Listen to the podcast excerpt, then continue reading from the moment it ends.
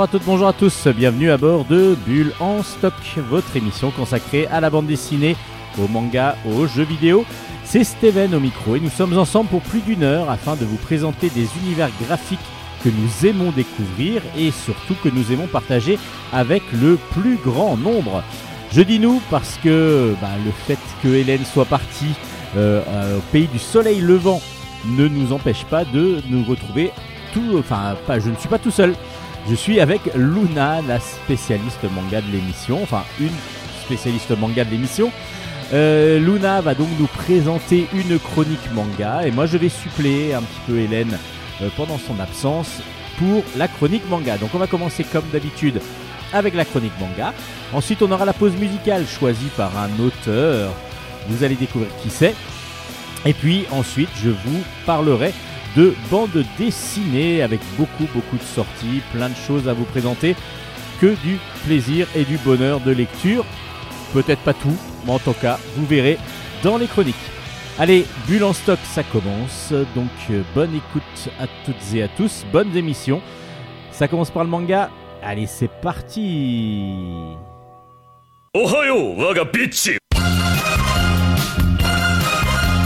Chronique manga.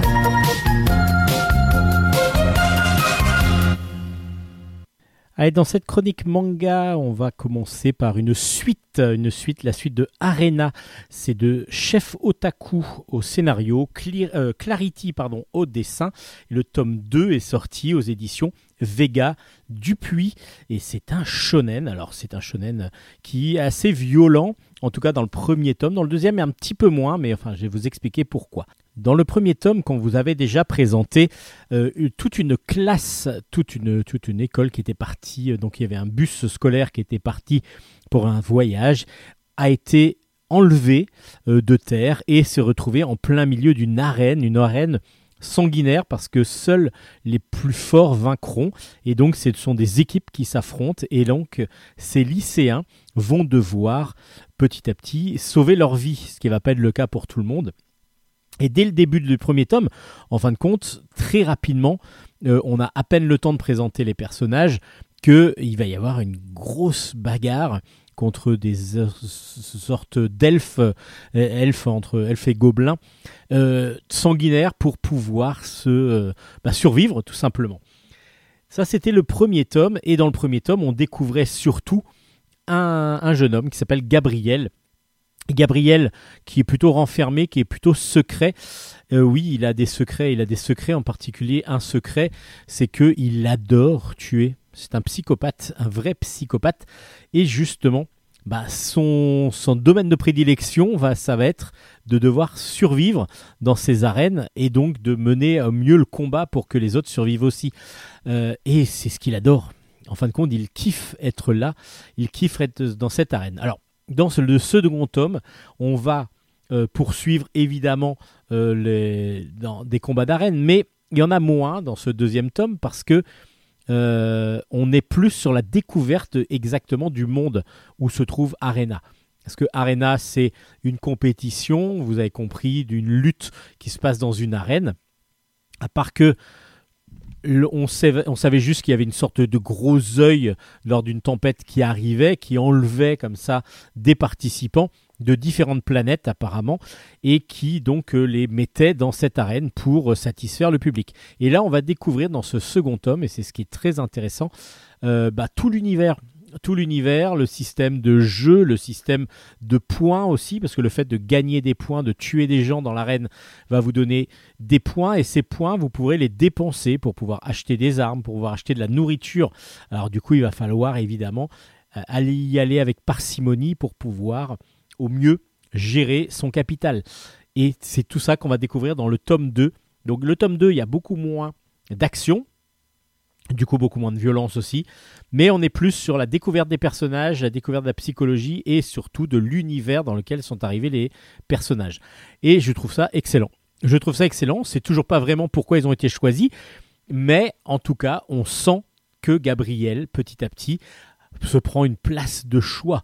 Il adore ça, il adore être là et il a envie de continuer à être là, même si bah, il va monter justement tout à, pas une arnaque, loin de là, mais il va permettre aux autres d'éventuellement se sauver, en tout cas de poursuivre l'aventure vivant. Ben, tout ça, bah, vous allez le découvrir dans ce tome 2, qui est vraiment excellent. Ça donne juste envie de lire encore la suite. Le dessin de Clarity est, assez simple. Il a pas obligatoirement beaucoup de décors, c'est peut-être ce qu'on pourrait reprocher, mais euh, c'est diablement efficace. Euh, les personnages sont très reconnaissables et puis les monstres, et en particulier le gros méchant, euh, fait très, vraiment très peur. Et puis les personnages, on ressent bien leur, leur implication, mais surtout aussi leur, leurs émotions lorsque l'on lit l'album. J'ai trouvé ça vraiment très très bien fait. Ça s'appelle Arena.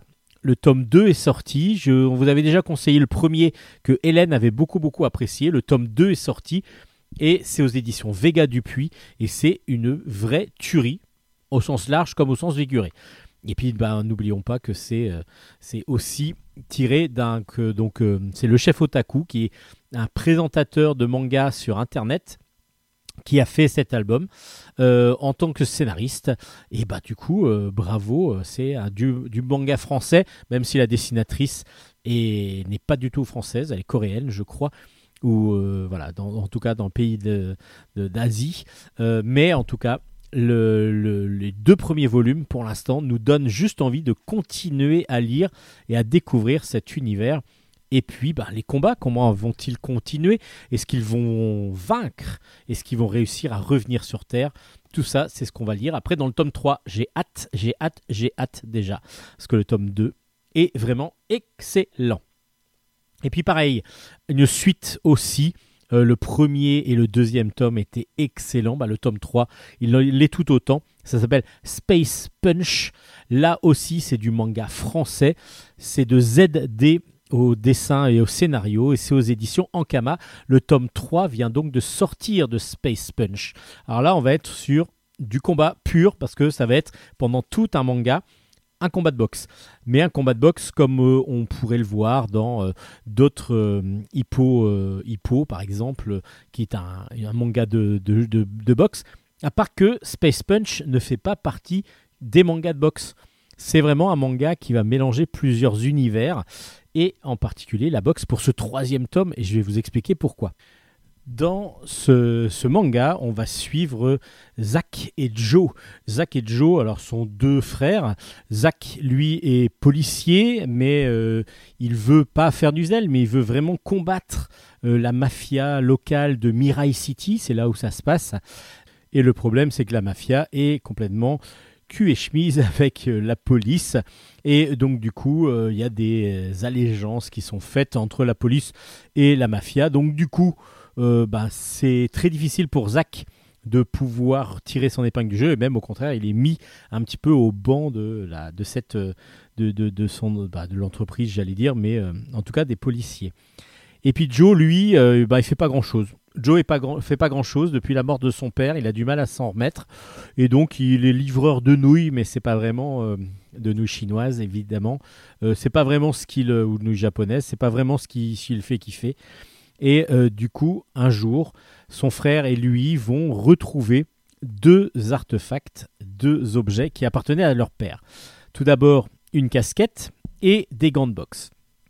Et du coup, chacun va avoir euh, un souvenir, on va dire. Zach va lui prendre la casquette. Et à partir de là, tandis que Joe va lui prendre les gants de boxe parce qu'il fait déjà de la boxe. Et euh, à partir de là, ils vont tous les deux avoir des pouvoirs accrus. C'est-à-dire qu'il va y avoir une perception cognitive exacerbée pardon, pour Zach, donc qui va pouvoir anticiper des différentes actions et donc pouvoir éventuellement euh, lutter plus efficacement contre la mafia.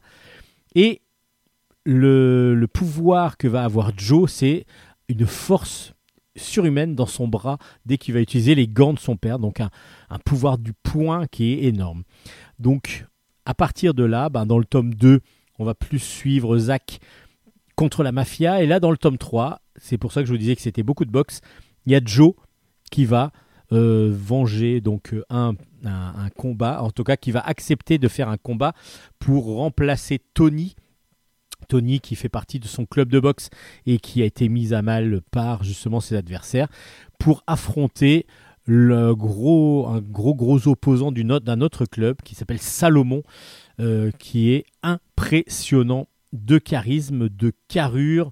Euh, il fait peur, il fait peur et on a l'impression d'avoir un squelette devant soi, euh, point de vue visage, parce qu'il a des tatouages sur le visage et, et, c'est assez impressionnant. Et du coup, ben, c'est tout le combat qu'on va suivre dans ce troisième tome de Space Punch. Et on va, sur la fin, bah, se dire euh, c'est quand la suite? Parce que là il va y avoir des petites révélations, des petites choses qui se passent à la fin du combat que je ne vais pas vous révéler évidemment. Je ne vais pas vous révéler non plus comment ça se passe la fin du combat, mais en tout cas on est pris au trip dans ce combat.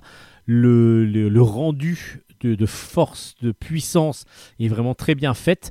On arrive à suivre les coups parce qu'on voit dans les, dans, les, dans les de, comment dire, de, dessiner les points et surtout la trajectoire des points, où est-ce qu'ont voulu aller les, différents lutteurs. Euh, en tout cas, ce, combat de boxe est vraiment très bien, très bien dessiné euh, par ZD, qui est vraiment excellent dans, cette, euh, dans ces trois albums.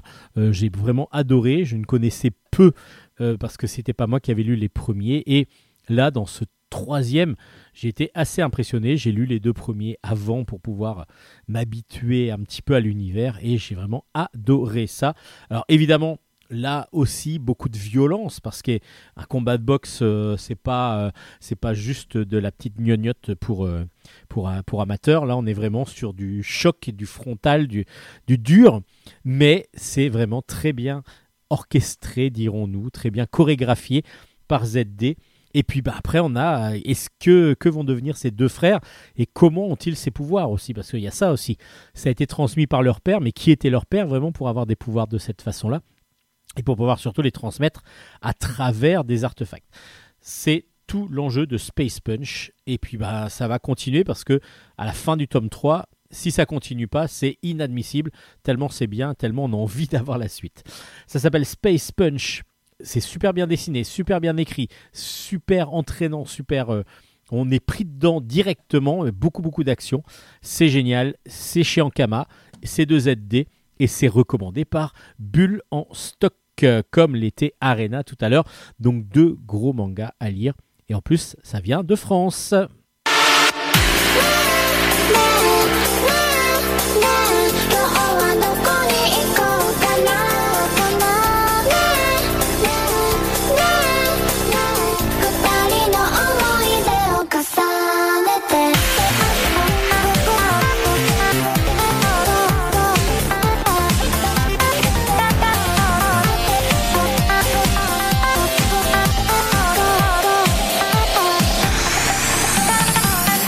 Avant de passer la parole à Luna, je vais vous parler d'un troisième manga qui s'appelle Les Enfants de la Mer.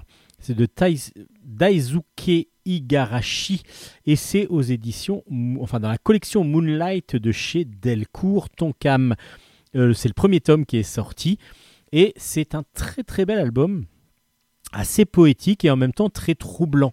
Euh, pour l'instant, on ne sait pas vraiment d'où ça va aller. On ne sait pas vraiment euh, s'il y a du fantastique. Oui, il y en a, euh, mais on est voilà sur quelque chose d'assez écologique aussi. On suit dans cet album Ruka. Pardon. Ruka, c'est une jeune demoiselle qui a des pulsions assez violentes par moment. Et justement, elle est en vacances scolaires et elle va se faire chasser de son club de handball. Pourquoi? Parce qu'elle était un petit peu trop violente justement et on lui dit bah voilà, pas d'entraînement pendant toutes les vacances alors qu'elle ne répond que de ça, elle adore ça. Elle adore ça. Et elle va euh, donc euh, plutôt aller au bord de mer pour se, pour se balader. Elle ne n'assume pas d'avoir été virée comme ça. Et elle va euh, au bord de la mer. Elle a envie de voir les espaces marins. Et elle va rencontrer Hume. Hume, Umi, pardon. Pourquoi Hume? Umi, euh, qui est un jeune garçon qui apparemment est très très à l'aise dans l'eau, mais vraiment vraiment d'une euh, facilité. Il peut nager longtemps, il peut aller sous l'eau très facilement. Et elle va devenir amie avec lui et elle va se rendre compte qu'en fin de compte, Umi et son frère qui s'appelle Sora euh, sont deux enfants un petit peu particuliers qui ont été recueillis et qui maintenant vivent dans, un, dans une sorte d'aquarium géant, c'est-à-dire un aquarium pour personne, mais du coup ils sont sont là-bas, ils vivent là-bas. Et c'est justement l'aquarium dans lequel vit, travaille plutôt le père de Ruka.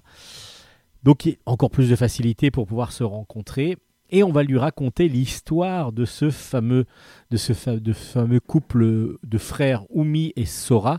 Apparemment, ils auraient été recueillis lorsqu'ils étaient enfants par des dougons. Des dougons, c'est une sorte de d'épolar euh, entre l'épolar et le et le dauphin. Et du coup, ils auraient donc des capacités accrues pour pouvoir aller dans l'eau. Euh, donc assez troublant. Donc on va essayer de comprendre un petit peu et on va suivre aussi euh, l'amitié qui va petit à petit se créer. Et puis en même temps, il y a de plus en plus de poissons qui disparaissent. Les poissons disparaissent dans tout le monde. C'est-à-dire que dans les aquariums, il y a des, disparitions de poissons. Alors est-ce que ce sont des vols? Est-ce que euh, c'est autre chose qui se déroule? Bah, c'est petit à petit ce qu'on essaye de mettre, enfin de, comprendre. C'est pas évident, c'est pas évident parce que du coup, à un moment donné, c'est assez troublant et justement, c'est plutôt sur la fin de l'album. Et donc, on se demande vraiment vers où on va aller. Donc, soit le deuxième album nous, nous explique vraiment euh, beaucoup, beaucoup de choses, soit ça part vraiment dans quelque chose de beaucoup plus fantastique, euh, onirique, et là, du coup, ben, ça sera un autre penchant, soit plutôt réaliste, soit plutôt onirique. Et pour l'instant, on est troublé parce que justement, on navigue un petit peu entre les deux. Et puis, on navigue ben, dans l'eau, en eau trouble, justement, un petit peu. Et j'ai trouvé ça très agréable. J'ai trouvé ça très agréable parce que l'eau, l'univers marin est tout le temps présent et on le ressent, on le ressent très bien dans certaines planches où euh, il y a une immensité avec juste un personnage sur l'eau ou dans l'eau et on le ressent comme ça cette immensité marine qui est assez impressionnante. Donc à voir pour le second tome si on va être euh, soit troublé, soit subjugué, soit on va avoir des réponses vraiment nettes et, nettes, pardon, et précises. En tout cas, ce premier tome est pour l'instant à découvrir afin de vous mettre petit à petit l'eau à la bouche. Super pour le jeu de mots avec euh, la mer. C'est un petit peu nul. Ça s'appelle Les enfants de la mer. C'est de euh, Daisuke Igarashi. Et c'est aux éditions Moonlight, dans la collection Moonlight exactement, de chez Delcourt Tonkam. À vous de découvrir ça. Et puis Luna nous présente maintenant un nouveau manga.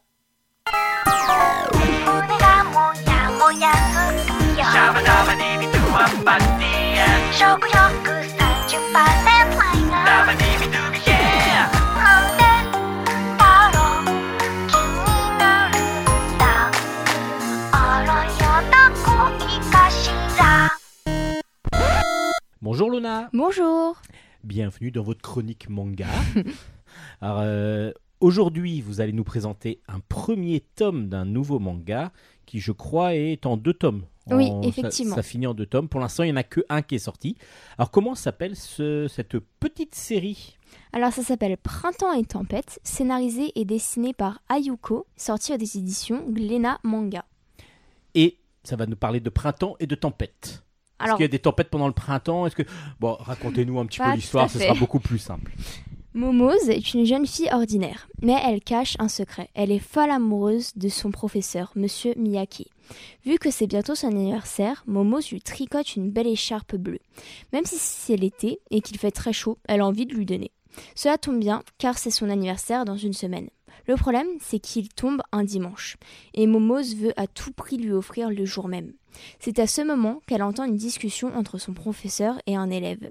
Mais Monsieur Miyake l'appelle par son prénom. Cela veut dire qu'ils se connaissent très bien. Ils parlent d'un repas le même jour que l'anniversaire. Momose va donc parler à ce garçon qui s'appelle Yabuki, et elle découvre qui est son cousin. Momose obtient l'heure et l'endroit du rendez-vous pour pouvoir donner son cadeau juste avant le repas de Monsieur Miyake. Yabuki et elle se rapprochent légèrement. Le jour est venu, Momose va à l'endroit convenu et voit Monsieur Miyake. Elle s'avance vers lui, mais il est avec une autre femme. Momose apprend que c'est la petite amie de son professeur. Au moment où Monsieur Miyake demande ce qu'elle fait là, Yabuki arrive et dit qu'ils avaient un rencard. Mais pourquoi Yabuki a-t-il fait cela? Ah ah Pourquoi? On ne le sait pas encore dans le premier tome. Alors si, on le sait, mais après, ça, c'est, c'est une part de spoil, donc euh, Ah bah, et du coup, c'est plus intéressant de garder la et du coup, surprise. est-ce que du coup c'est intéressant ce premier tome? Est-ce que vous avez envie de lire la suite? Bah, j'ai trouvé ce manga vraiment très bien car cette fois c'est pas une romance déplacée entre un professeur et un élève et en plus de cela la série n'est que en deux tomes du coup on l'a dit ce qui est assez rare pour une romance. Le style de dessin est vraiment sublime, bien épuré et avec beaucoup de contrastes. Et donc du coup, hâte de lire la suite, j'imagine. Oui, Donc on ne sait pas encore quand ça va sortir, mais bon, le premier tome est sorti, ça s'appelle Printemps et tempête, scénarisé et dessiné par Ayuko, sorti aux éditions Glénat Manga. Merci beaucoup Luna. Merci à vous. On se retrouve la semaine prochaine? À la semaine prochaine. Merci Luna pour cette chronique manga. Allez, on passe maintenant au choix musical de l'invité. Aujourd'hui, c'est un auteur donc qui a repris une série emblématique de la BD franco-belge et qui sera aussi, moi je vous l'annonce un petit peu en exclusivité, l'auteur de l'affiche du prochain festival de Céris euh, qui, qui aura lieu le 11 et 12 février 2023. Alors, il s'agit de Fred Vigneault qui nous propose son choix musical.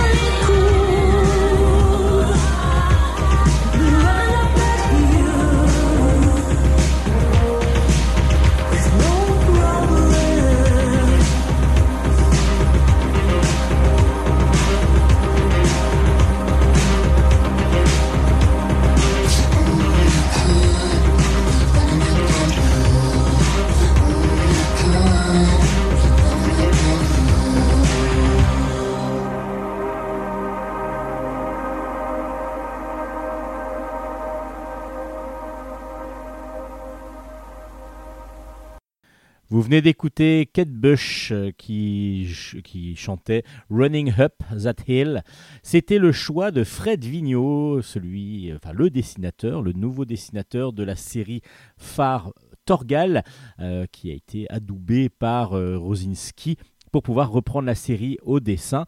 Et donc, bah voilà, c'était son choix musical. Merci à lui et comme je vous disais, donc à Ceris le 11 et 12 septembre, septembre, février 2023, vous pourrez retrouver la très très belle affiche de Fred Vigneault qui décorera l'ensemble de de la ville pour ce festival de bande dessinée que nous organisons avec l'association des Bulles dans la Marne.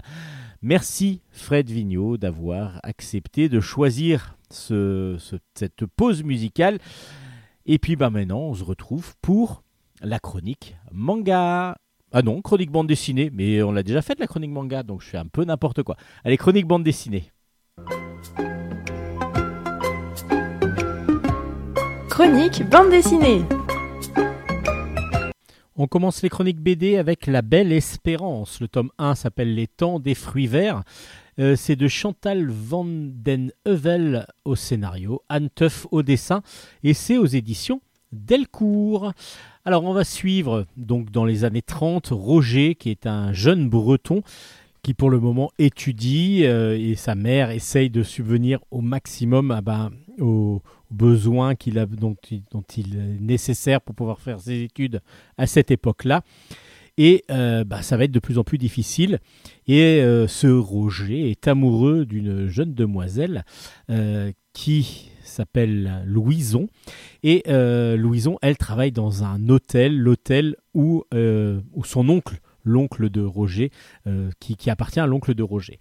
Euh, c'est, il y a pas mal de choses de tragiques qui vont se passer, quelque chose de très humain où euh, ils vont se faire trahir. lorsque la mère de Roger va décéder, normalement, il devrait y avoir des parts qui devraient lui, lui revenir. En tout cas, elle avait de l'argent de côté pour Roger. évidemment, son oncle essaye de récupérer cet argent-là et ça va mal se passer. Évidemment, ça va mal se passer. Et on se dit, bon, bah voilà, on est parti sur une vraie histoire d'amour, une histoire euh, d'un couple qui va vraiment euh, être la plus importante. Et oui, c'est important, mais ça va être le fil rouge. Le fil rouge parce qu'ils vont, être, ils vont décider de partir à Paris. De partir à Paris. Et ils vont se retrouver euh, donc en 1934 en plein milieu de Paris. Ils ont des grosses ambitions, lui devenir ingénieur, elle devenir actrice. Ils vont pas pouvoir pour l'instant en tout cas faire comme ça, mais ils vont être aidés pour pouvoir arriver à travailler sur Paris, mais ça va être à la chaîne, ça va être dans les usines, usine Renault pour lui et puis elle dans une usine de couture. Et euh, ils vont vivre, ils vont vivre et c'est ce qui est très intéressant dans cet album, c'est qu'ils vont vivre la montée du Front populaire. Euh, vous savez, c'est la révolution qu'il y a eu, euh, enfin l'évolution qu'il y a eu pour les, pour les plus pauvres et pour euh, surtout pour les travailleurs, avec plus de droits, avec moins d'heures de, travail, avec des, la mise en place de de, de, droits qui, qui, vont devoir, qui vont pouvoir avoir. et puis, ben, c'est tout ça, toute cette mise en place. Donc il y a tout un côté politique qui va commencer à jouer dans cette deuxième partie d'album. Et ça va continuer ensuite, parce que du coup, sur les prochains albums, euh, il va y avoir la suite de cette belle espérance. Et ce qui commence du coup comme un, roman graphique autour d'une histoire d'amour, avec euh, une trahison familiale et ainsi de suite, va petit à petit aller vers quelque chose de beaucoup plus politique, dans la deuxième partie de l'album. Et je trouve que les, deux parties sont vraiment très intéressantes. J'ai beaucoup aimé la première partie, mais on a vraiment un suivi et c'est une logique. Donc on suit toujours, on sent qu'ils sont amoureux, on sent qu'ils sont ensemble, qu'ils veulent être ensemble, euh, et ils vont subir et vivre tous les événements qui vont se passer donc dans cette euh, milieu des années 30 à Paris. Euh, donc avec la violence, les manifestations qui petit à petit vont se mettre en place pour que les, bah, une sorte de révolte des, prolétaires, des plus pauvres, des, des ouvriers, euh, pour pouvoir avoir plus de droits. C'est très très intelligent de la part de, la scénariste d'avoir mis cette, cette histoire d'amour familial en plus derrière pour pouvoir, avec trahison familiale derrière, c'est ça que je voulais dire. C'est pas une, histoire d'amour familial parce qu'ils sont pas frères et sœurs. Hein. Mais en tout cas, cette histoire d'amour au premier plan au départ pour ensuite l'étirer et la mettre vers qui était beaucoup plus politique. J'ai beaucoup apprécié cette façon de, nous, envoyer vers quelque chose, une page d'histoire, plutôt que de nous mettre directement sur euh, un couple pendant ces révoltes euh, donc euh, prolétaires en plein milieu de Paris. ça aurait été bon voilà, on serait, serait mis, il aurait peut-être fallu avoir des connaissances un petit peu de la situation de départ, alors que là, bah, on la découvre en même temps qu'eux, et c'est ce qui est très très intéressant. Le dessin d'Anteuf qui est pas loin de la ligne, enfin qui est une, un dessin ligne claire, qui est très très élégant, très harmonieux, vraiment euh, très beau, euh, vraiment englobe euh, et, et, et, améliore encore plus le scénario, qui est très intelligemment écrit et qui nous apporte beaucoup beaucoup d'éléments. La Belle Espérance, c'est vraiment un beau beau bel album. J'ai hâte de lire la suite je ne pensais pas autant apprécier cet album en première lecture, parce que je me suis dit, bah, justement, euh, tout ce qui est politique, euh, tout ça, ça peut devenir assez vite barbant si on ne connaît pas obligatoirement les tenants, les aboutissants. Mais le fait de mettre un couple euh, complètement novice et qui découvre en même temps que nous, au plein milieu de cette situation, dans l'histoire, donc dans cet album, j'ai trouvé ça très intelligent. La Belle Espérance, le tome 1 est donc sorti aux éditions Delcourt. Et on va changer complètement d'époque et d'univers parce qu'on est en 2203 euh, avec Neptune. L'épisode 2, c'est de Léo, c'est dans les mondes d'Aldébaran et c'est aux éditions d'Argo et c'est la fin du diptyque. Alors vous savez, dans les mondes d'Aldébaran, bah, il y a justement Aldébaran, il y a eu Betelgeuse, euh, il y en a eu plusieurs comme ça, retour sur Aldébaran. Euh, il y a eu plusieurs séries comme ça qui sont à chaque fois des missions, des aventures. Et là, on va suivre Kim et Manon euh, dans cette aventure de deux tomes. Donc là, dans ce deuxième tome, vous allez avoir la finalité de ce qui s'est passé exactement. On a euh, eu un message sur Terre un message de, enfin des, des, humains qui sont arrivés sur Terre en disant qu'ils étaient en danger. Et justement, il y a un vaisseau qui, euh, qui s'appelle un vaisseau monde, donc un vaisseau où il peut y avoir toute une vie qui se met en place, qui a été placé en orbite autour de Neptune. Et euh, les terriens sont apparemment en danger. Les terriens qui ont mis ce vaisseau en place, euh, apparemment, sont en danger. Alors, qu'est-ce qui se passe exactement? Et est-ce qu'il y a encore des terriens à sauver? C'est ce que vont aller voir Kim et Manon. pas que eux, mais en tout cas, elles sont vraiment les prix. Dans, c'est celles qu'on va suivre dans cette aventure. Et on va du coup euh, suivre toujours comme, euh, comme on le sait le faire, comme sait le faire Léo, des aventures assez passionnantes, même si ça commence peut-être un, peut un petit peu redondant, parce que on est toujours un petit peu dans le même système, mais il y a toujours la découverte d'un nouveau monde, de nouveaux personnages, de, nouveaux, euh, nouvelles façons de, d'appréhender l'histoire. Et là, bah, il va y avoir des nanorobots exactement qui, sont, qui ont pris le pouvoir petit à petit sur le vaisseau. Et, il y a même des humains qui paraissent être des humains. Mais sont-ils vraiment des humains? Enfin, à vous de découvrir tout ça. Je vais pas vous spoiler trop la fin de Neptune parce que c'est deux tomes. Donc normalement, si vous avez déjà suivi Les Mondes d'Aldébaran, vous devriez avoir le premier tome et donc finir ce diptyque avec Neptune 2. Maintenant, si vous connaissez pas Les Mondes d'Aldébaran, peut-être qu'en commençant par Neptune, ça va être un petit peu plus difficile. Commencez par justement Aldébaran, je pense que c'est le plus simple. Et à partir de là, vous avez d'autres sagas, d'autres séries. Euh, si vous avez aimé les cinq premiers tomes, je pense que vous allez beaucoup, beaucoup apprécier le reste. C'est de la science-fiction intelligente qui n'est pas très... Euh, euh, il y, a, y, a, de l'action, mais en même temps, Léo a un dessin qui est assez statique par moment.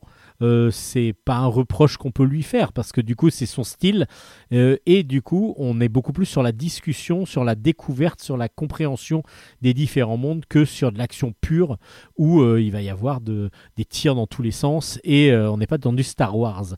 Voilà, on n'est pas sur un combat de vaisseau, on est plus sur de la découverte d'univers Et du coup, ça fonctionne toujours très bien. Euh, ben voilà, c'est des personnages qu'on connaît, c'est un univers qu'on connaît, en tout cas qu'on découvre, même si on connaît Aldébaran, ben on découvre toujours à chaque fois avec grand plaisir ce deuxième tome de Neptune, donc euh, que je vous recommande. C'est aux éditions d'Argo et c'est de Léo. Voilà, deux tomes pour pouvoir vous régaler avec ce nouveau cycle d'Aldébaran. Donc euh, Neptune, tome 2, est sorti aux éditions euh, D'Argo, pardon. Et puis encore un autre univers, là on va changer encore d'univers, et avec Il brûle, Il au pluriel, brûle ENT du coup. Le volume 1 est sorti, c'est de Anis El Amouri, et c'est aux éditions Six Pieds Sous Terre. Alors là, on est dans de l'héroïque fantasy, mais de l'héroïque fantasy, euh, enfin un monde médiéval. Euh, euh, oui, Heroic Fantasy quand même, parce que du coup, on a des pouvoirs magiques. Donc, évidemment, si c'était que du médiéval, on n'aurait pas de pouvoir magique. Euh, mais là, on est dans un monde médiéval où on va suivre trois personnages. On va suivre Ongle, Pluie et Georges. Georges aide Ongle et Pluie. Et justement, ce sont deux filles, deux jeunes filles qui ont un passé. Alors, elles sont pourchassées, apparemment, comme des sorcières, parce qu'il y aurait une chasse aux sorcières et elles seraient, elles, des sorcières parce que, oui, elles ont, sont dotées de pouvoirs effrayants. Euh, elles sont capables euh, de pouvoir, en tout cas ongles, euh, pouvoir, pouvoir en apposant ses mains, brûler ce qu'elle veut, et en particulier les humains. Et par contre, Pluie, elle, elle a le, la moitié du visage brûlé. Alors, qu'est-ce qui s'est passé exactement? On sent qu'elles sont chassées, en même temps, elles, sont, elles doivent se cacher. On ne sait pas trop ce qu'elles cherchent. Et Georges, lui, est un petit garçon, un petit jeune homme qui est là pour les aider. Alors il est un petit peu spécial, on ne sait pas trop euh, s'il le fait juste comme ça, s'il a d'autres envies, d'autres d'autres idées en tête. Et tout ça, c'est une découverte qui est assez impressionnante. J'ai trouvé ça vraiment très très intéressant. Parce qu'on est plongé dans, directement dans, cette, dans cet univers. On est plongé en découvrant ces trois personnages qui, sont, euh, qui veulent se cacher, qui vont être découverts par moments, qui vont être obligés de fuir. Et puis d'autant plus qu'ils vont fuir parce qu'il y a en plus un mage qui, leur, qui, veut, qui, sont, qui est sur ses traces, euh, qui est sur euh, leurs traces, pardon. Et donc du coup, lui, il veut vraiment les trouver pour pouvoir les tuer, en tout cas les mettre hors d'état de nuire. Et puis même, il peut aller carrément dans le rêve pour pouvoir les traquer. Qui sont tous ces personnages exactement bah, C'est ce qu'on découvre petit à petit dans cet univers complètement différent de ce que l'on peut connaître dans de l'heroic fantasy, dans de, la magie et ainsi de suite. Euh, en plus, le dessin euh, est, un dessin très fin, avec des traits, traits qui sont très très très fins, mais des personnages avec des grands yeux, un petit peu matinés manga par moment, euh, avec beaucoup beaucoup de petits traits par moment euh, dans, tout l'album, dans toutes les planches. Et du coup, plein de petits détails que l'on va découvrir, mais qui donnent une ambiance totalement, euh, déroutante. Au début, c'était un petit peu déroutant. Et puis surtout que la couleur, c'est une, sorte de ocre qui est à plusieurs niveaux euh, de, de, de teinte, plus ou moins foncé, qui va embellir toutes les planches et qui va donc euh, décorer toutes les planches. Et c'est un petit peu spécifique au départ dans, le côté graphique. C'est un choix du dessinateur évidemment, mais on y rentre assez facilement du coup. On y rentre assez facilement. Ça peut permettre, enfin ça peut empêcher par contre quelques enfin, il faudra des fois s'arrêter sur quelques cases pour avoir la compréhension de ce qui s'y passe, parce qu'il y a des fois, ça donne un petit côté un petit peu fouillis, mais on s'y retrouve assez facilement, on arrive à suivre et on a vraiment envie de connaître ces trois personnages qui sont Ongle, Pluie et Georges euh, et savoir pourquoi ils fuient et pourquoi euh, ils sont recherchés et tout ça. Bah, à vous de découvrir ça. Dans Il brûle, il devrait y avoir trois tomes normalement dans, cette, dans ce récit qui est assez poétique en plus, euh, assez mystique parce qu'il y a un côté magie. Donc du coup, c'est un très très bon premier, un très très bon premier album. Ça s'appelle Il brûle, le premier tome s'appelle Cendres et rivières et c'est aux éditions Six pieds sous terre. It was a teenage wedding and the old folks wished him well. You could see that Pierre did truly love the mademoiselle. And now the young monsieur and madame have rung the chapel bell.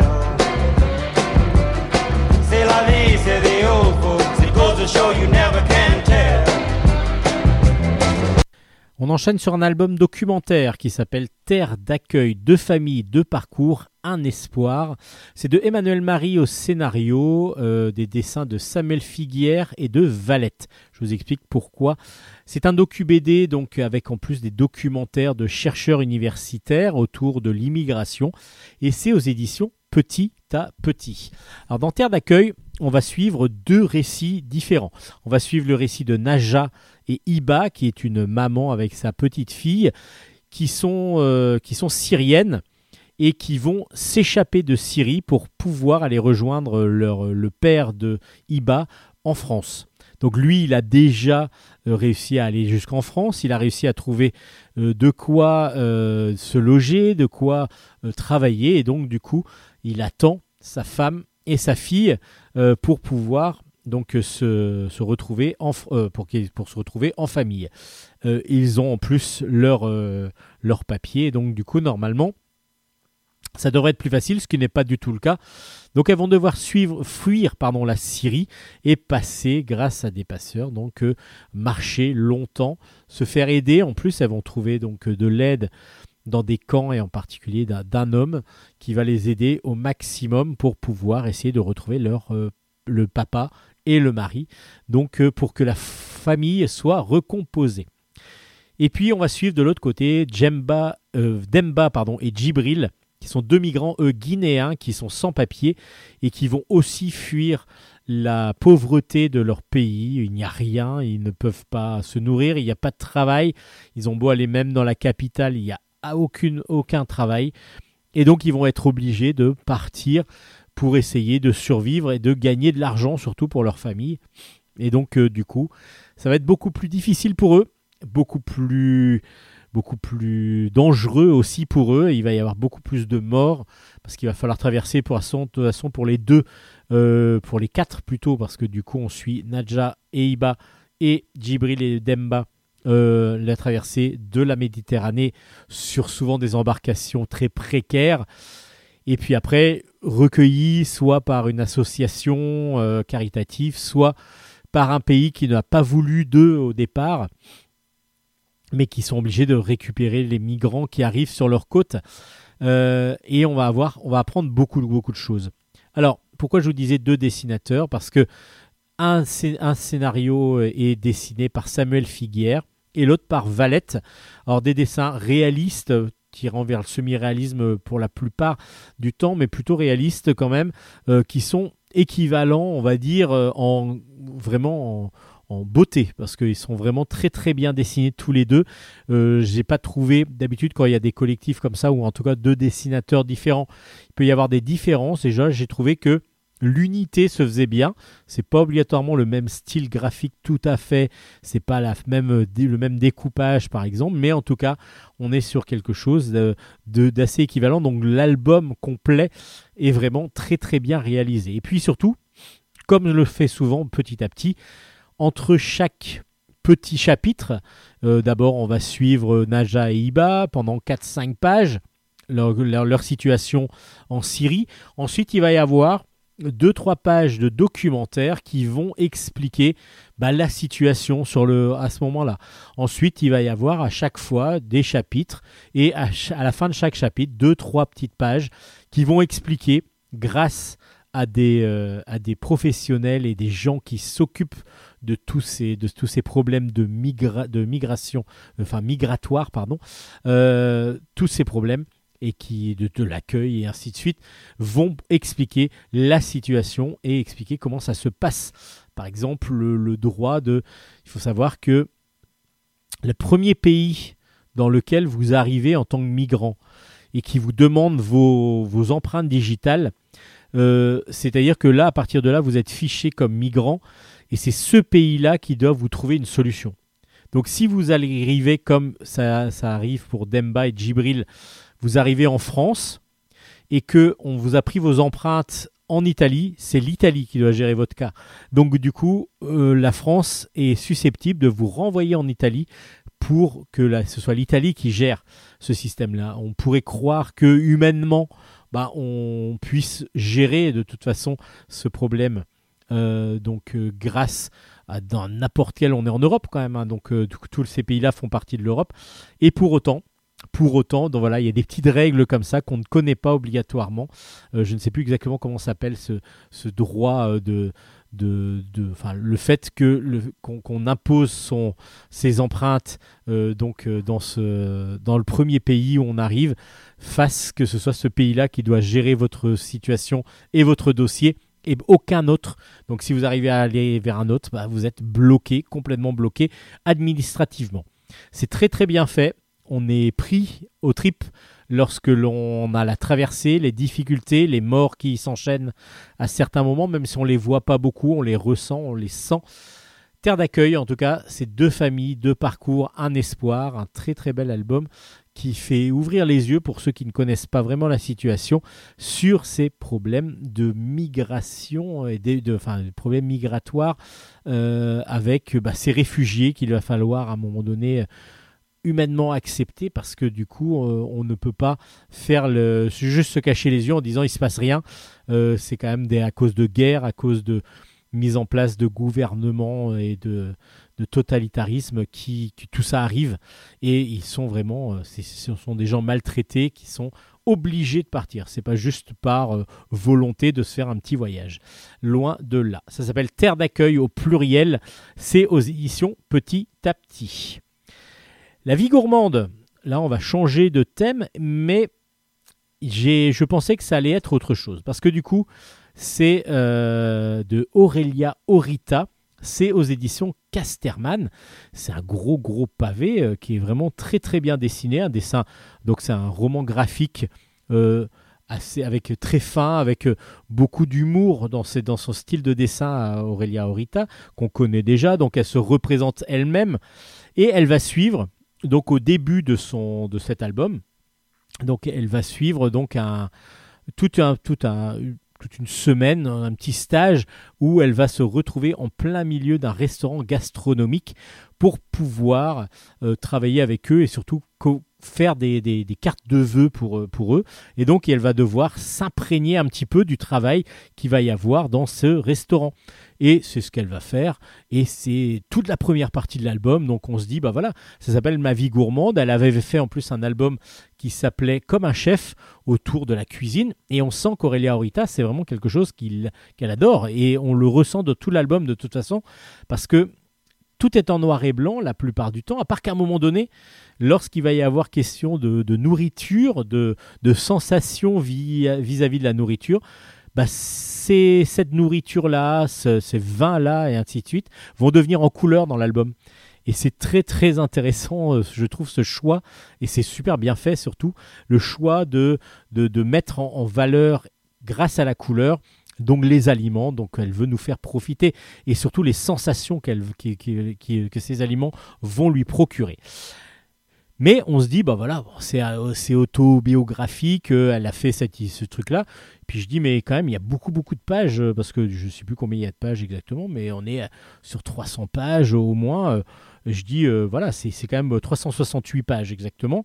Je dis, bah dis donc, que sur, la, que sur la nourriture et sur les sensations, surtout en ayant fait un autre album avant. Et en fin de compte, ça va changer à un moment donné, parce qu'une fois qu'elle aura fait ce stage dans un restaurant gastronomique, elle va découvrir et on va lui découvrir un cancer. Et là, elle va devoir lutter contre ce cancer. Et du coup, le, ton, change évidemment, hein, parce que du coup, ça devient un peu plus tragique. Mais elle ne change pas. On le sent. On le sent qu'elle est euh, vivante, qu'elle a envie de se battre, et elle va faire beaucoup de rencontres. Elle va vraiment euh, avoir euh, évidemment la chimio qui va la suivre, beaucoup de, difficultés à suivre tout ça. Euh, c'est comme tout, comme toute grande maladie qu'il va falloir vaincre. Euh, bah voilà, c'est une, une lutte de tous les jours. On le ressent vraiment très très très bien. Et puis beaucoup de rencontres. Beaucoup de rencontres qui vont l'aider, euh, des gens qui euh, ont des maladies aussi, qui vont pouvoir discuter avec elle. Elle va rencontrer Jeanne Chéral, avec qui elle va devenir amie et avec qui elle va pouvoir travailler, donc qui va petit à petit lui redonner aussi un goût euh, qu'elle n'avait plus. Et puis, à chaque fois, il va y avoir aussi des soupçons À un moment donné, elle n'a plus du tout de, de goût, justement, elle n'a plus envie de manger, mais petit à petit, ça va revenir et là, on va ressentir par des souvenirs ou par des, sensations qu'elle va découvrir, euh, ben, des, ressentis gastronomiques, des ressentis de, goût, d'odeur qu'elle va petit à petit retrouver.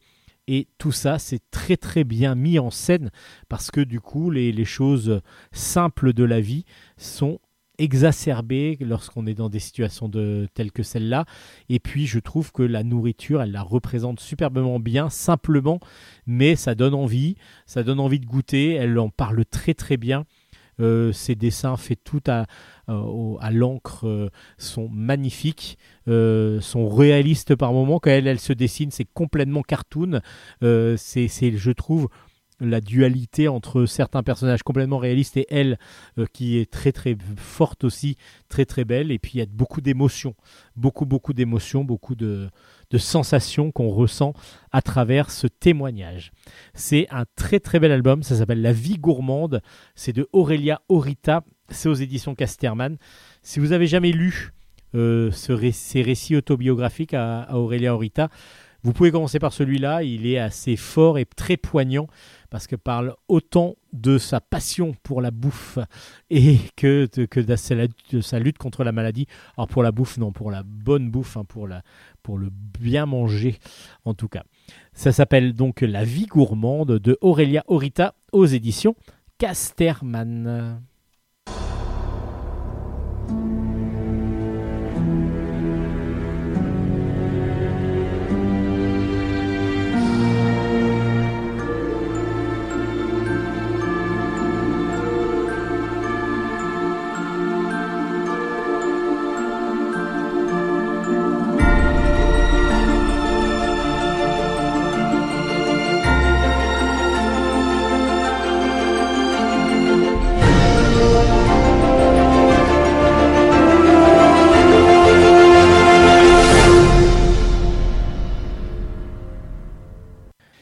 Jamais, jamais, c'est le tome 2 qui est sorti, ça s'appelle Le jour J, c'est de Bruno Duhamel et c'est aux éditions Delcourt, de, enfin c'est la collection Grand Angle de chez Delcourt.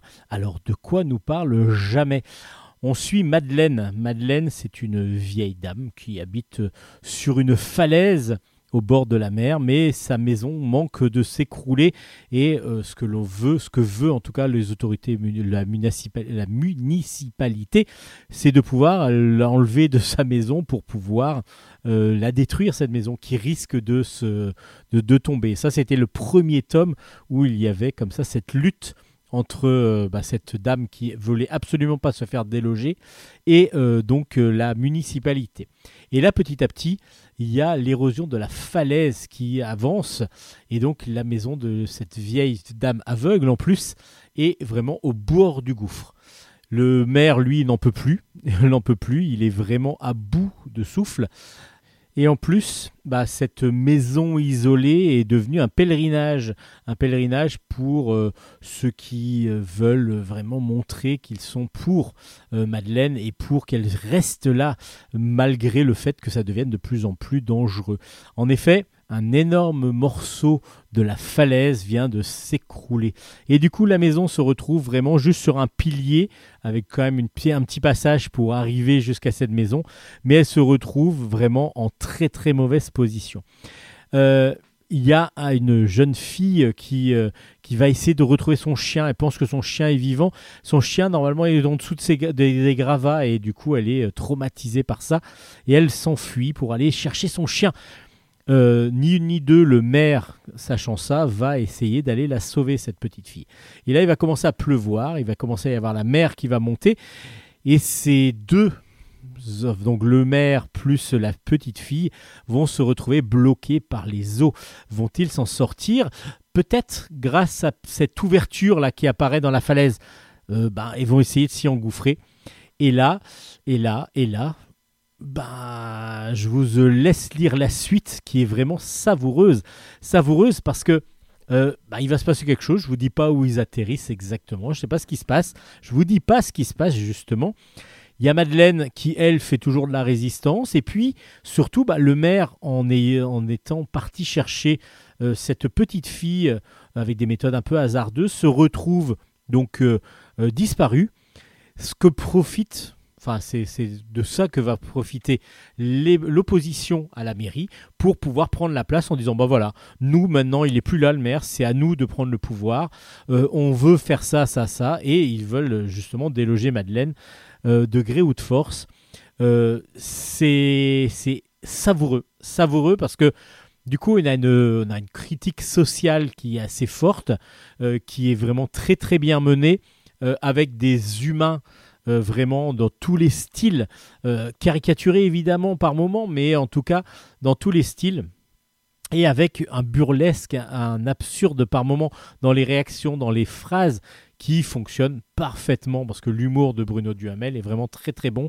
Euh, voilà, c'est des petites pointes d'humour, c'est pas du, gros humour trop lourd. Au contraire, c'est fin, c'est toujours assez subtil et c'est toujours très drôle. Et puis, bah, petit à petit, on va suivre cette, euh, femme euh, et ce, maire et cette jeune fille et les policiers qui sont à la recherche du maire et du corps du maire. hein, pour eux, c'est ce qu'ils pensent.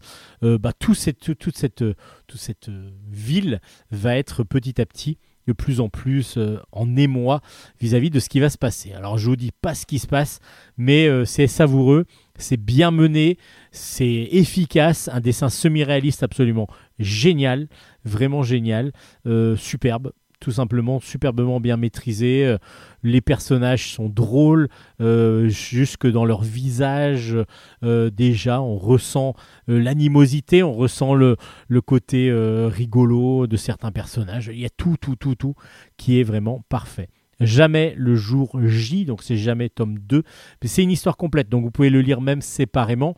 Évidemment, si vous voulez lire le tome 1 d'abord, c'est mieux, mais le tome 2 peut se lire séparément. Et du coup, c'est vraiment une très très bonne critique sociale par euh, Bruno Duhamel, euh, qui, euh, qui est vraiment un excellent auteur.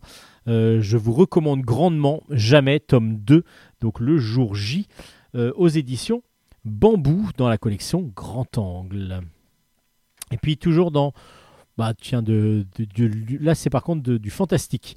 On est plus dans du fantastique avec Nin, tome 6. Ça s'appelle Lune de glace. C'est de Jean-Michel Darlot au scénario, des Johan Pilet ou Johan Pilet au dessin. Et c'est aux éditions Kenes.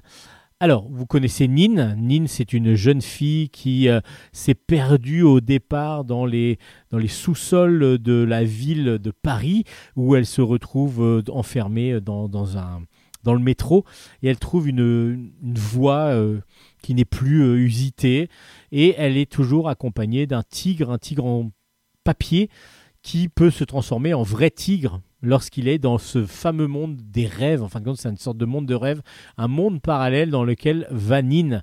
Donc ça, il faut lire les premiers tomes, les quatre premiers tomes pour pouvoir comprendre vraiment ce qui se passe. Et dans le cinquième tome, Nin est reparti à l'aventure, mais pas toute seule cette fois-ci, avec deux amis. Et ils vont aller donc euh, dans un, dans un parc d'attractions. Et à la fin, ils vont s'en sortir, mais ils vont euh, devoir s'échapper. Et lorsqu'ils s'échappent, ils vont se retrouver, là en tout cas au début de ce nouveau tome, ils vont se retrouver dans la cité des ferrailleurs. C'est une gigantesque forteresse, euh, tout en métal. Et là, c'est au plein milieu des cœurs des, des grands lointains. C'est tout glacé, c'est tout froid, euh, et ils se retrouvent là sans savoir exactement ce qui se passe. Euh, Nin et ses amis sont donc, euh, bah, il y a l'hiver euh, glacial, et puis ils sont, ils sont donc confrontés au baron Ferraille. C'est un tyran qui règne en maître absolu sur les peuples des sous-sols, parce qu'il se retrouve donc évidemment pour se protéger du froid plutôt dans les sous-sols. Donc qu'est-ce qui va se passer dans cette nouvelle aventure de Nin? Alors je vous dis tout de suite, ne lisez pas cet album tout seul. Vous vous en sortirez pas. Vous ne comprendrez pas obligatoirement qui sont les différents personnages. Vous pouvez éventuellement commencer par le cinquième, qui est un nouvel, euh, nouveau cycle euh, de, de, de, de Nin, mais encore mieux, c'est de lire les quatre premiers qui forment un cycle complet, puis d'enchaîner sur le, deux- le deuxième cycle. Vous allez voir que vous allez beaucoup apprécier, vous allez comprendre vraiment les tenants et les aboutissants de cet univers fantastique absolument magnifiquement mis en image par Johan Pilet. Johan Pilet, c'est magnifique, euh, c'est toujours aussi dynamique, les personnages sont toujours aussi, euh, bons. Euh, là, le, tout, le monde, fait, tout le monde est, à l'avenant. Enfin, tous les dessins sont à l'avenant. Les planches sont magnifiques. Beaucoup d'actions, beaucoup de choses qui se passent, avec beaucoup de révélations aussi sur les différents personnages. Donc Nin tome 6, un très très bon scénario, mais il faut avoir lu ceux d'avant pour pouvoir euh, vraiment se plonger complètement dans cet univers. Et des dessins magnifiques, très dynamiques, avec toujours beaucoup d'action. Donc Nin tome 6, Lune de glace est fait pour ceux qui connaissent déjà la série, ou alors bah, pour ceux qui veulent connaître la série, commencez par le début et ensuite vous allez enchaîner sur celui-là obligatoirement parce que vous allez vous prendre de passion pour cette série excellente aux éditions Kenes. Nin, tome 6, aux éditions Kenes.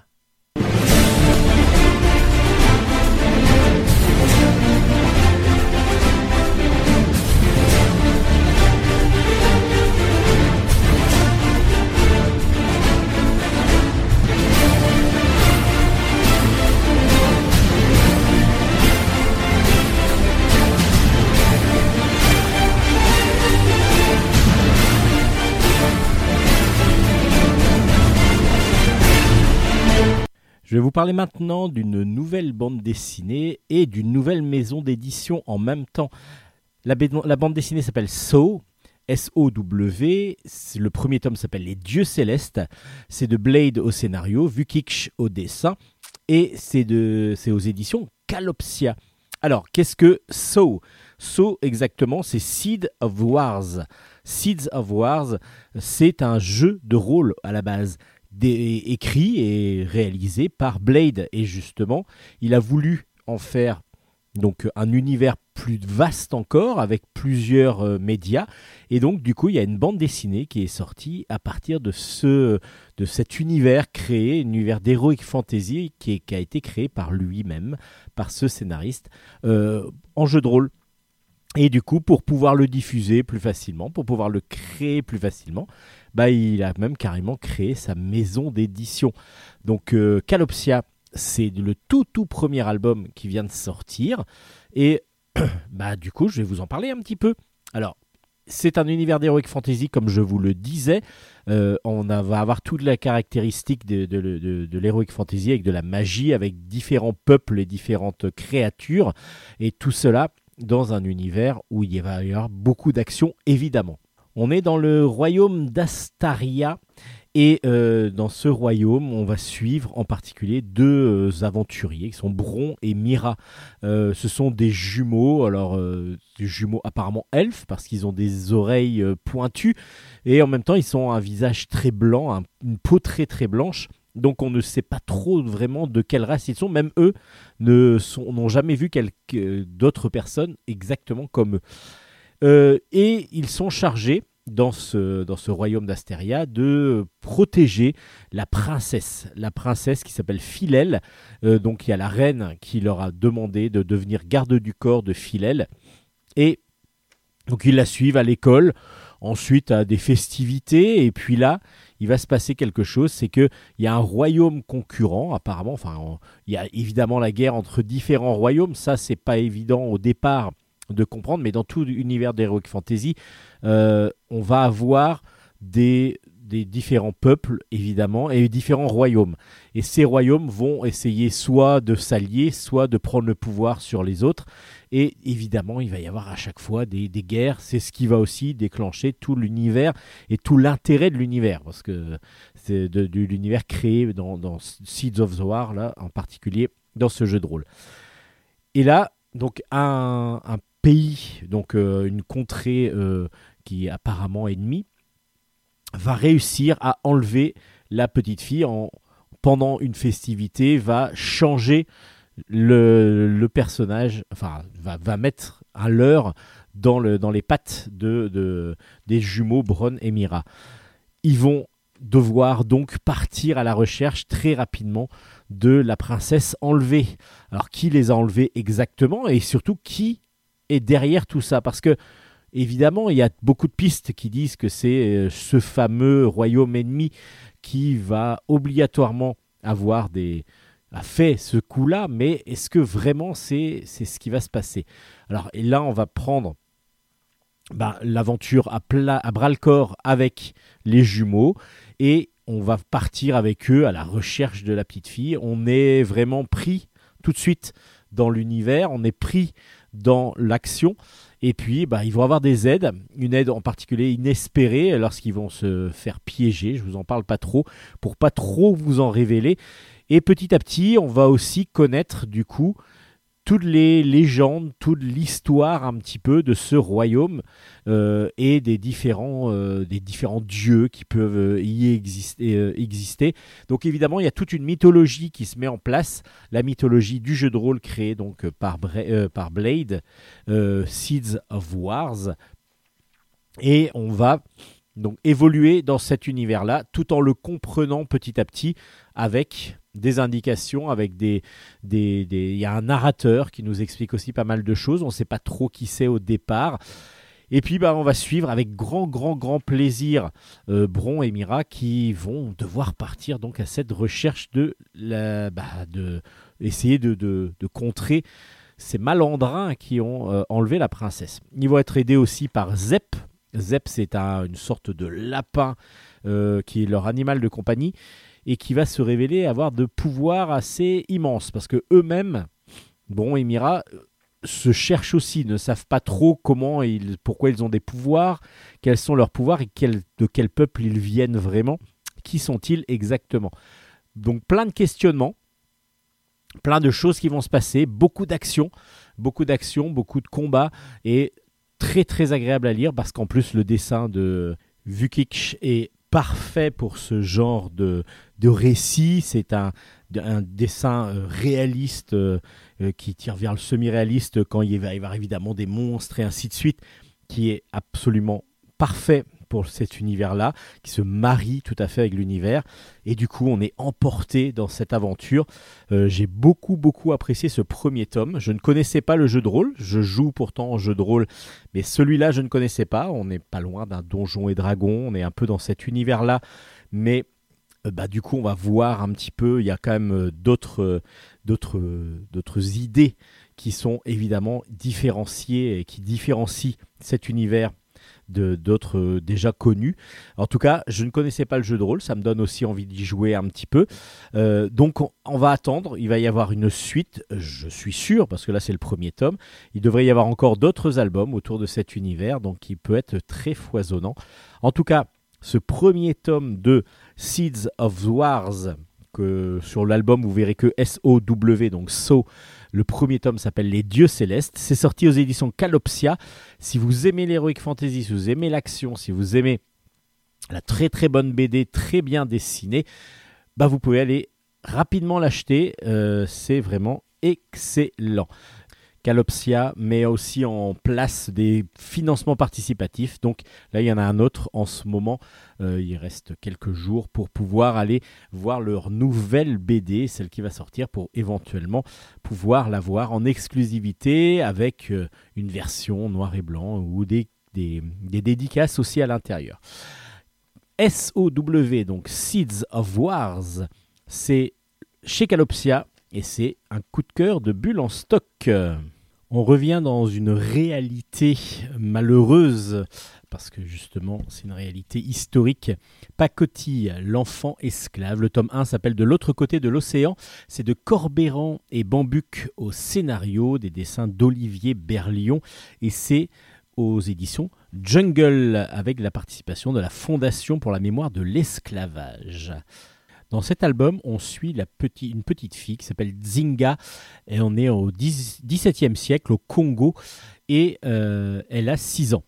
Et il y a des hommes à la peau claire, donc c'est la première fois qu'elle en voit, qui arrivent, qui débarquent dans son village et qui remplissent ben, les cales de leurs bateaux de marchandises, mais évidemment de marchandises humaines. Vous avez bien compris qu'on parlait d'esclavage. Donc c'est du fret humain qui est mis dans cette cale. Elle est donc euh, enlevée, euh, elle est arrachée de sa terre, en plus elle est séparée de sa maman et elle va, elle, se dire qu'elle euh, elle s'appelle Pacotille, parce que Pacotille, c'est bah, un rien comme une, petite babiole qu'on peut, qu'on peut, qu'on peut, vendre, qu'on peut donner, qu'on peut offrir, qu'on peut échanger. Et donc, du coup, à partir de là, elle va s'appeler pacotille. Et elle va donc traverser les océans et puis elle va être vendue comme esclave sur une île qui va devenir une île française, c'est la Martinique. Et donc, bah, c'est toute cette histoire que l'on va suivre. Et c'est à travers les yeux d'une enfant, c'est ça qui est très intéressant, l'esclavage vécu euh, par euh, bah, tous ces hommes et femmes euh, pour pouvoir être livrés comme marchandises, vendus comme marchandises. Et ce qui est très très bien vu et très très bien réalisé, c'est justement euh, la vision à, tête d'enfant, on va dire. C'est-à-dire qu'il y a un côté, bah, je ne comprends pas, je n'arrive pas à, discerner pourquoi euh, lui euh, est si méchant que ça, pourquoi ça se passe comme ça, pourquoi nous on est esclaves. Et tout ça, ça va petit à petit mûrir aussi dans la tête de cette pacotille, de cette petite demoiselle euh, qui va essayer de s'en sortir et qui va même être aidée pour s'en sortir. Bon, on attend grandement la suite. Pourquoi? Parce que du coup, ça se lit très vite, c'est superbement bien écrit par, euh, Corbéran et euh, Aurélie Bambuc, qui, elle, a voulu raconter l'histoire de ses ancêtres. Elle, est originaire de Guadeloupe, mais évidemment, ben, tous ces îles ont été euh, euh, ont été à un moment donné le lieu de- d'esclavage, évidemment, euh, dans les champs de coton, les champs de tabac. Et c'est là que Pacotille va se retrouver. Donc à partir de ce premier tome qui se lit très rapidement et en même temps de façon très agréable parce qu'il se passe pas mal de choses et en même temps c'est très aéré. A des superbes planches d'Olivier Berlion avec beaucoup de couleurs et c'est très très agréable. On, découvre les couleurs un petit peu de, du pays euh, euh, d'où est originaire évidemment euh, Pacotille et aussi bah, la Guadeloupe, la Martinique pardon, parce qu'elle est arrivée en l'île de Martinique. Et, et tout ça, c'est vraiment une histoire humaine très et très très très très intéressante et très bien menée. On attend juste la suite pour savoir ce qui va se passer. Évidemment, parce que c'est assez, euh, assez important, parce qu'on est pris dans le récit complètement.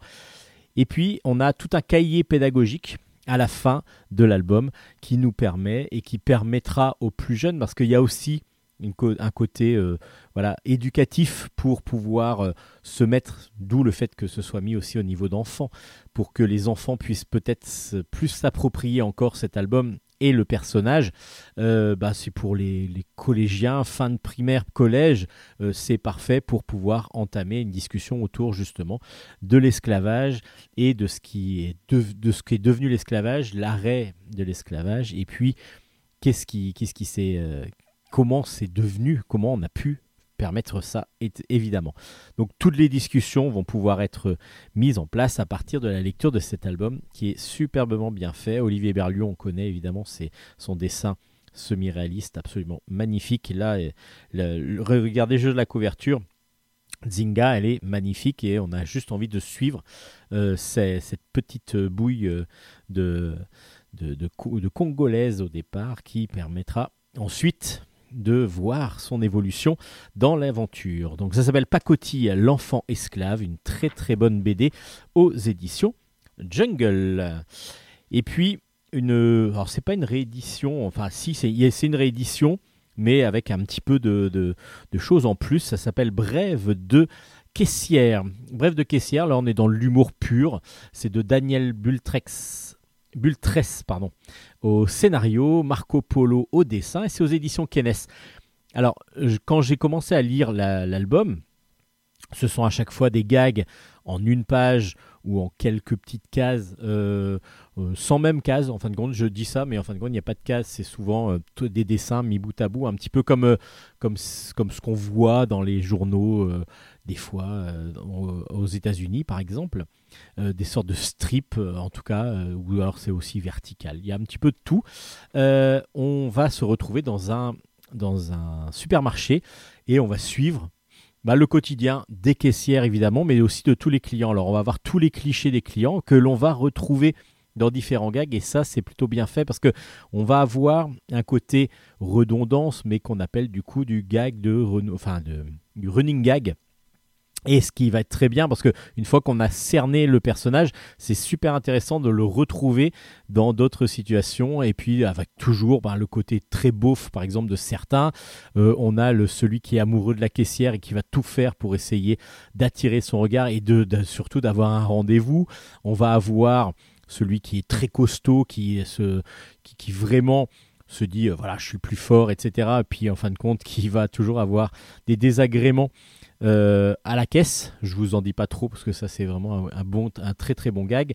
Euh, Il y a la petite vieille et ainsi de suite, des, des choses que l'on va retrouver dans les supermarchés et toutes les personnes que l'on peut côtoyer dans les supermarchés. C'est très très bien fait, c'est très drôle, c'est très cartoon comme dessin. Et quand je vous disais euh, que j'avais eu l'impression d'avoir déjà vu parce que c'est une réédition et avec des compléments euh, de euh, au super euh, ça s'appelait au grand magasin je crois que ça s'appelait. Aux éditions Kennes aussi mais c'était sous un autre format, c'était un format plus à l'italienne, et puis ben, c'était beaucoup moins de pages. Donc là, on a vraiment la quintessence de tous les gags, parce qu'on en a beaucoup plus, et c'est super drôle. Moi, j'ai adoré le dessin de Marco Polo, est drôle, il est vivant, il- les personnages sont caricaturaux à souhait, et ça fonctionne parfaitement. Euh, moi, j'adore cette série. Euh, je ne sais pas s'il va y en avoir d'autres, des brèves de caissière, mais en tout cas, alors je crois que c'était parti d'un blog au départ, euh, d'un site internet sur lequel Marco Polo et Daniel faisaient, euh, des, faisaient des posts. Et puis ben là, c'est un regroupement de tous ces gags-là. Alors je ne sais pas s'il va y en avoir suffisamment pour continuer dans, la collection, mais en tout cas, allez voir Bref de, compte, de caissière. De comptoir, j'allais dire, vous voyez.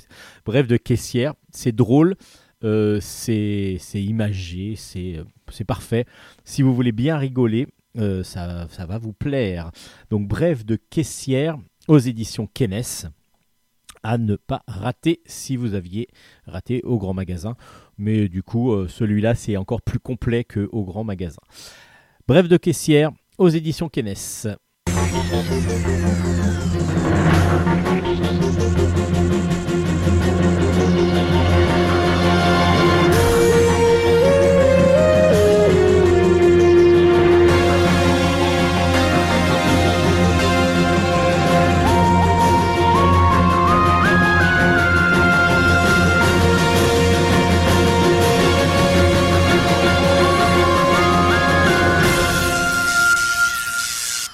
Et on va finir ce bilan stock avec quelques albums, peut-être un peu tourné jeunesse, mais en fin de compte, il y en a un qui est pas tout à fait jeunesse, qui s'appelle Un putain de conte de putain de chat. Le tome 2 est sorti. C'est de Lapus et Tartuffe au scénario, des dessins de Lapus. Et c'est aux éditions Kennes. Alors, putain de chat, vous connaissez sans doute, c'est une bande dessinée où vous allez avoir à chaque fois des gags autour des chats, évidemment. Euh, et tout le monde, euh, toute une famille de chats qui petit à petit se fait aussi des amis. Et donc il y a maintenant une dizaine d'albums au moins qui est sorti en format carré, euh, petit format chez Kennes, qui est excellent. Et c'est deux mêmes auteurs, Lapus et Tartuffe. Et puis il y a eu donc un premier conte de putain de chat. Putain de chat, c'est donc ce personnage, donc qui est un chat de gouttière, qui s'appelle Moustache. Et du coup, la puce et Tartuffe ont décidé de faire des petits contes. Alors les petits contes, c'est un format à l'italienne. À chaque fois, vous allez avoir une page avec du texte et à droite de la, double page, vous allez avoir une aquarelle absolument magnifique euh, dessinée par euh, la puce. Euh, vraiment en couleur directe. On voit même le grain du, papier sur les illustrations. Et là, quand je vous disais que c'était pas tout à fait jeunesse, c'est parce que bah, du coup, l'humour, euh, il y a beaucoup de jeux de mots, il y a beaucoup d'humour, et puis c'est plutôt adulte, parce que du coup, qui est euh, ce fameux moustache? C'est un chat de gouttière, il est bohème, il, habite Paris, et lui, ce qu'il veut, c'est draguer le maximum de minettes. Et il y arrive la plupart du temps, il est assez lourd, il est même très très lourd, il est très insistant la plupart du temps. Tout ça pour pouvoir euh, passer un petit moment de plaisir avec différentes minettes qu'il jette après. Et puis un jour, ils vont donc, euh, il va continuer à errer à Montmartre euh, avec tous ses amis chats. Et puis il va rencontrer Daisy. Daisy, c'est une petite chatte toute blanche qui, elle, est assez effrontée et qui surtout va lui résister Et ça, Moustache, il n'a pas l'habitude.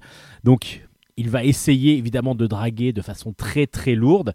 Et puis, et puis il va lui présenter pour essayer de, faire un peu le don Juan. Il va présenter à Daisy Paris, qu'il connaît bien, qu'elle ne connaît pas encore. Et il va leur arriver en plus quelques petites mésaventures. Mais le texte est savoureux. Il y a beaucoup de jeux de mots, il y a beaucoup d'idées. C'est très- écrit de façon assez poétique, mais drôle en même temps. Euh, c'est voilà un petit peu révérencieux par moment. Il y a vraiment de, du texte à lire très agréable, mais c'est pour ça que je vous disais que c'était plutôt pour ados adultes, parce que du coup les enfants déjà ne comprendront pas et c'est pas du tout à leur niveau de lecture, ni euh, bah, du coup les idées qui sont, euh, qui sont lancées sont pas toujours obligatoirement de leur âge. Mais c'est très drôle. C'est très drôle, les dessins sont savoureux, et puis le texte en lui-même, bah, on prend plaisir à le lire, on voit qu'il y a une recherche euh, d'écriture euh, qui va assez loin et qui vraiment est très agréable à lire. Un putain de conte de chat, donc tome 2, et c'est sorti aux éditions Kennes. C'est une grosse recommandation de Bulle en stock. Pour les plus jeunes, là, cette fois-ci, mais qui peuvent être lus par tout le monde, par toute la famille, il y a euh, un couple, euh, enfin un duo plutôt de- de- d'enfants qui sont jumeaux. On ne sait pas trop s'ils sont jumeaux, non, apparemment Léon est plutôt grand frère de Léna. Il y a Léon et Léna, justement, qui viennent de sortir. Il y a deux tomes qui sortent en même temps euh, aux éditions Dupuis. Euh, le premier tome s'appelle Les gamins de l'enfer et le deuxième Les fauves sont lâchés. Alors c'est de Damien Cerc au scénario, Clémence Perrault au dessin et je vous ai dit que c'était aux éditions Dupuis. C'est dans deux petits formats souples euh, comme la collection où je vous ai déjà présenté plusieurs albums comme Aubépine par exemple et puis aussi euh, comment il s'appelle Animal Jack. Dans cette même collection, du coup, Léon et Léna arrivent avec une entrée fracassante. Une entrée fracassante parce que Léon et Léna, bah, c'est un, un grand frère, une petite sœur. Bon, ils ont quoi? 8, euh, 8 et 6 ans, quelque chose comme ça. Mais ils sont à fond dans tout ce qui est bêtises. Mais c'est pas des petites bêtises où on va euh, un petit peu euh, embêter un peu le chien ou un petit peu embêter le chat. Non, c'est des bêtises qui peuvent aller très loin, voire même brûler quelque chose, brûler une maison ou euh, et du coup, vous imaginez bien que leur imagination est débordante, débordante, et c'est très drôle. C'est très drôle, le dessin en plus est très cartoon et ça fonctionne super bien avec ce côté vraiment atroce que peuvent avoir euh, les enfants dans leurs idées. Alors, il y a le babysitter qui va en prendre plein la tête, évidemment. Et puis dans le premier tome, bah, il y a quelqu'un qui va arriver en fin d'album. Oui, eux, ils veulent pas qu'il arrive. C'est le petit frère ou la petite sœur. C'est le bébé de la famille qui va arriver. Alors, on voit jamais les parents.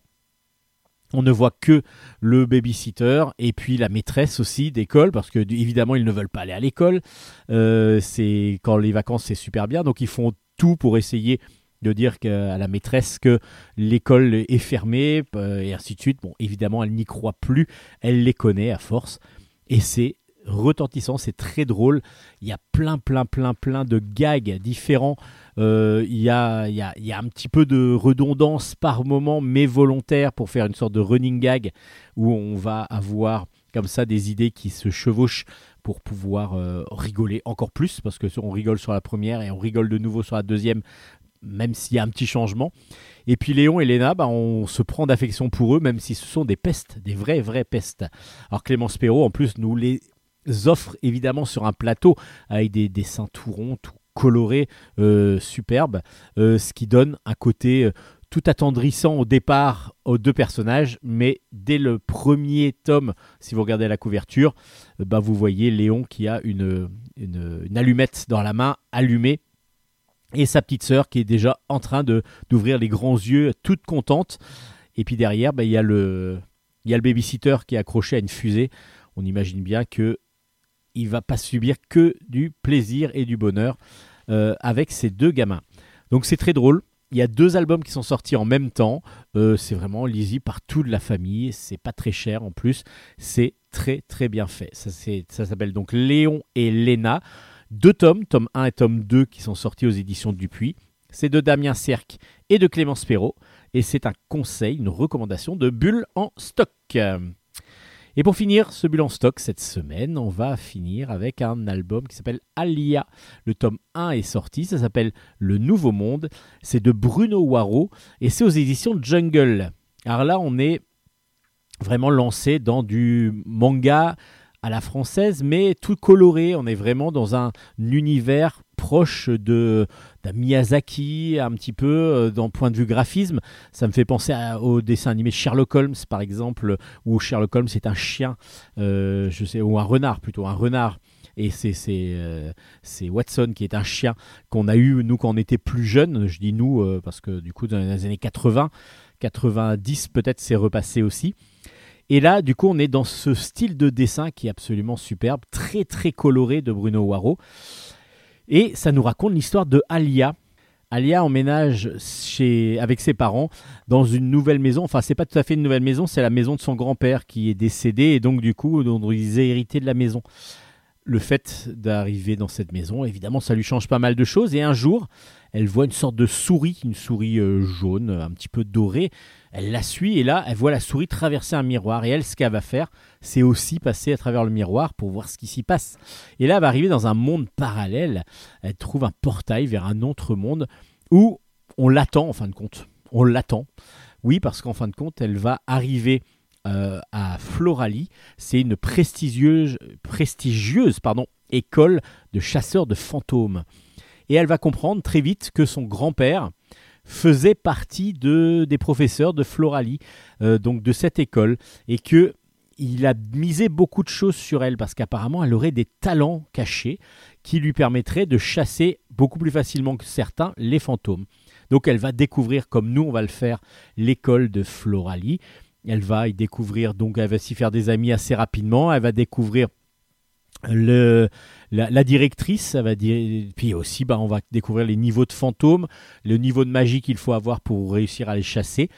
Et tout ça, ça va permettre de, donc, euh, de faire une belle aventure, un bon début d'aventure. Alors, on est un petit peu dans un style Harry Potter, évidemment, c'est évidemment la référence qui nous vient en tête, mais avec un dessin très matiné de manga, comme je vous disais, et puis beaucoup très très coloré, euh, très rose, très violet. Il y a beaucoup d'univers, enfin d'univers de couleurs comme ça qui, qui nous arrivent au visage, et c'est très très bien réalisé. Après l'histoire, elle est somme toute classique au départ, mais c'est pas des voilà, c'est vraiment agréable à suivre. C'est bien pour les collégiens euh, fin de primaire, et puis ensuite bah, tout le monde peut la lire, évidemment, cet album, parce que du coup, on est vraiment sur quelque chose qui va pouvoir plaire au maximum. Après, comme je vous dis, l'histoire pour l'instant se développe petit à petit, c'est assez simple, dans, enfin c'est déjà un petit peu vu, mais en même temps, euh, c'est très efficace. Parce que là, on est plus sur de la chasse aux monstres, euh, aux, fantômes plutôt, que, que de la chasse aux monstres. Et ce ne sont pas des sorciers, du coup, c'est vraiment, ils ont une particularité pour pouvoir euh, chasser des monstres et en plus ils ont des pouvoirs spécifiques. Alors Alia va-t-elle réussir à repartir de Floralie? Parce que c'est quand même son but à la base, elle veut quand même retourner voir ses parents. Et puis surtout, est-ce qu'elle a vraiment des pouvoirs comme pense son grand-père et comme pensait son grand-père en laissant un petit peu en héritage cette, euh, ce passage vers, euh, vers cette, ce monde parallèle. Et puis il va y avoir des fantômes aussi, des fantômes qu'il va falloir peut-être déjà attaquer dès le premier tome. C'est vraiment réjouissant, c'est vraiment euh, agréable à lire, c'est vraiment très beau visuellement et ça va contenter beaucoup beaucoup de lecteurs et de lectrices, je pense. Ça s'appelle Alia euh, aux éditions Jungle. Le premier tome s'appelle Le Nouveau Monde. C'est de Bruno Waro. C'est un très beau premier album et aussi le dernier album de cette émission de Bulle en Stock.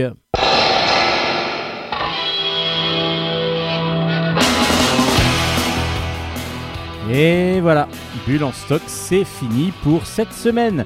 Mais vous pouvez retrouver l'ensemble des albums chroniqués, euh, toutes les références, parce que du coup vous en avez peut-être raté sur nos pages Facebook. D'abord Bulle en stock, Bulle avec un S.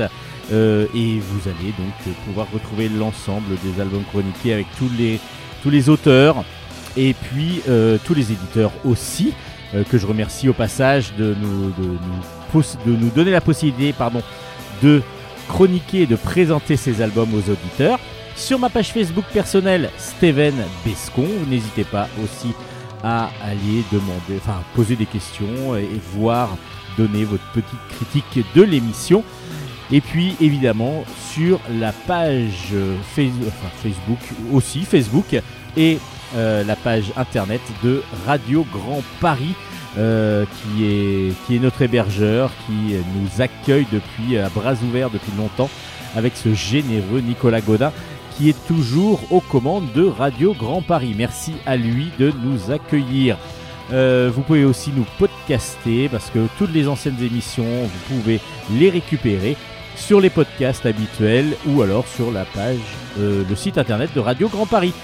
Allez, on se retrouve la semaine prochaine. Je retourne à mes lectures parce que, comme je vous ai dit, il y en a un petit paquet encore à, chroniquer.